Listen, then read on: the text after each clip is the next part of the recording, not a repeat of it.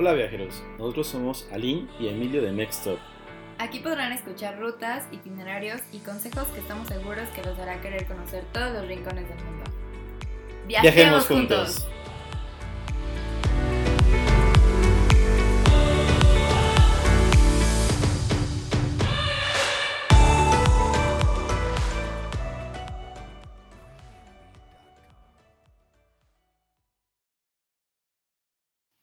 Bienvenidos a otro episodio de Mextop.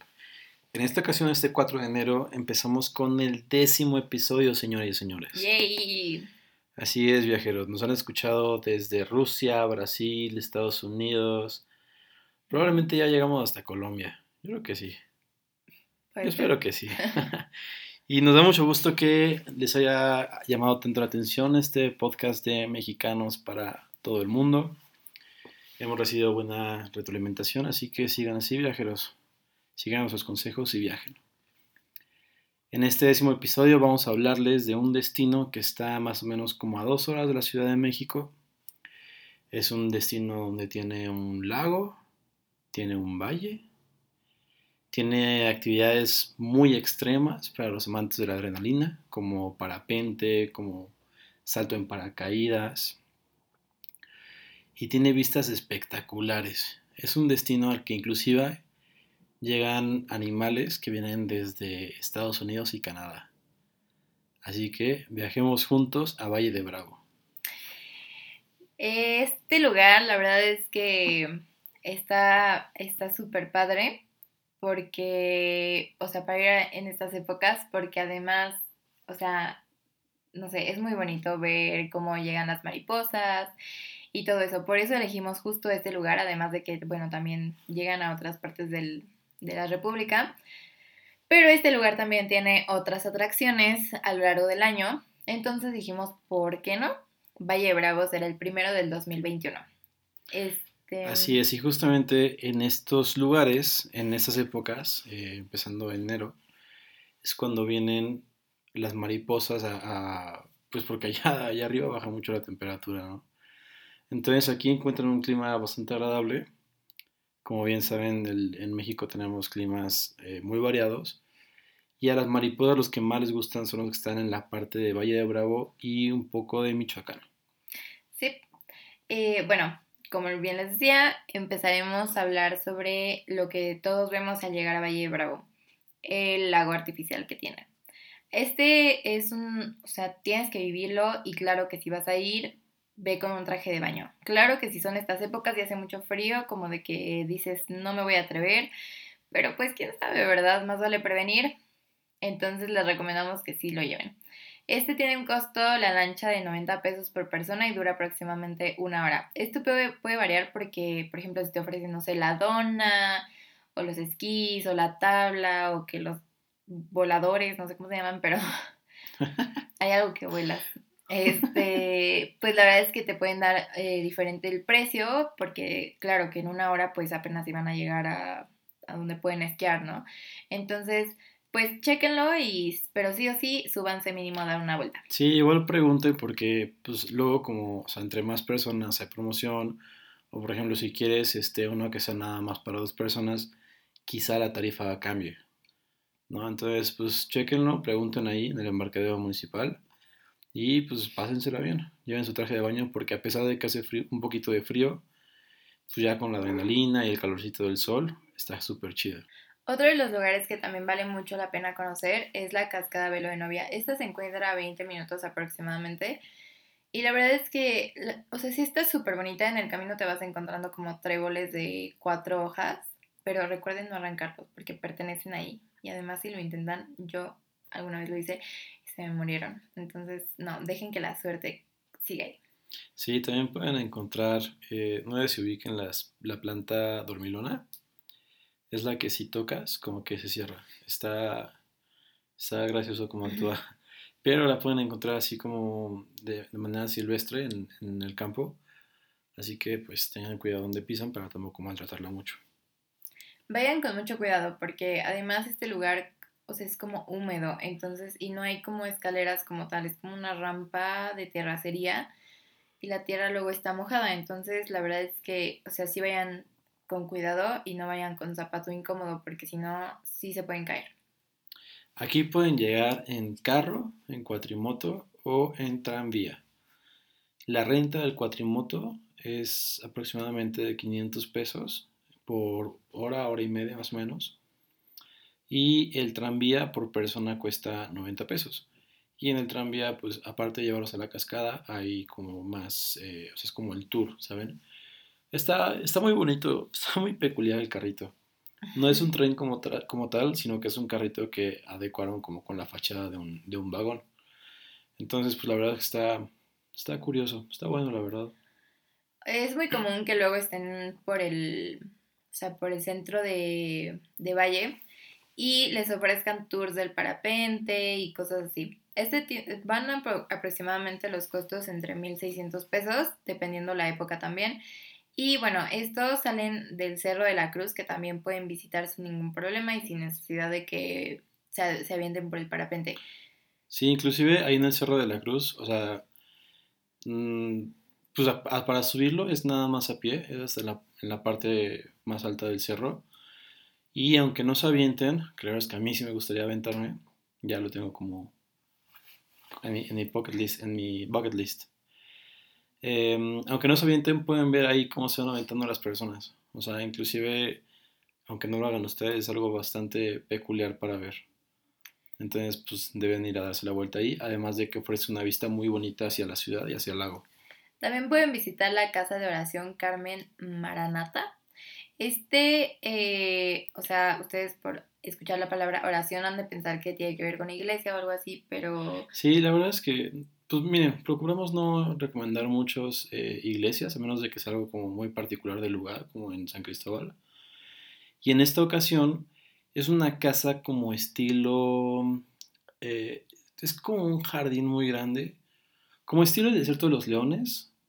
no me acuerdo cómo se llama este... Donde están los monjes y así. El convento del desierto de los leones. Entonces es una onda así, donde inclusive ahorita se, hacen como retiros espirituales, hay onda que no es nada más eh, cristiana, sino también hay como cosas budistas. O sea, en términos espirituales, es algo como bastante, bastante bonito. Y pueden ir a visitarla sin ningún costo. Igual pueden pasar por el Museo Joaquín Arcadio, eh, su, su, entrada también es libre, es totalmente gratuita y pues vale la pena conocer un poco. Sí, principalmente porque habla de la cultura del lugar. Pero bueno, Fuera de la cultura, hay, y además de la cascada Velo de Novia, hay más cascadas alrededor. Por ejemplo, la cascada Río del Molino, la cascada del Salto, y además del Cerro de la Cruz, hay como más miradores que donde se puede ver muy bonito la ciudad. Está el Mirador La Peña y el Mirador La Torre. También está el Mirador Cruz de Misión. Claro, unos, o sea, la verdad es que hay que checar bien el camino porque pues dependiendo de lo que tengas ganas, es a donde vale la pena ir. Sí, recordemos que pues estamos hablando de un valle, entonces eh, las vistas que ofrece, pues a pesar de que si es de la altura, pues pueden no ser tan similares. Entonces, pues vayan a ver fotos y vean cuáles quedan cerca o cuáles quedan en ruta y están haciendo alguna ruta de ahí. O igual si ustedes practican senderismo o son super fit y super deportistas, pues vayan a todos y nos cuentan qué tal. También les recomendamos que vayan al templo de Santa María Aguacatlán. Ahí eh, está en Acámparo, se llama el lugar, el pueblito al lado de Valle.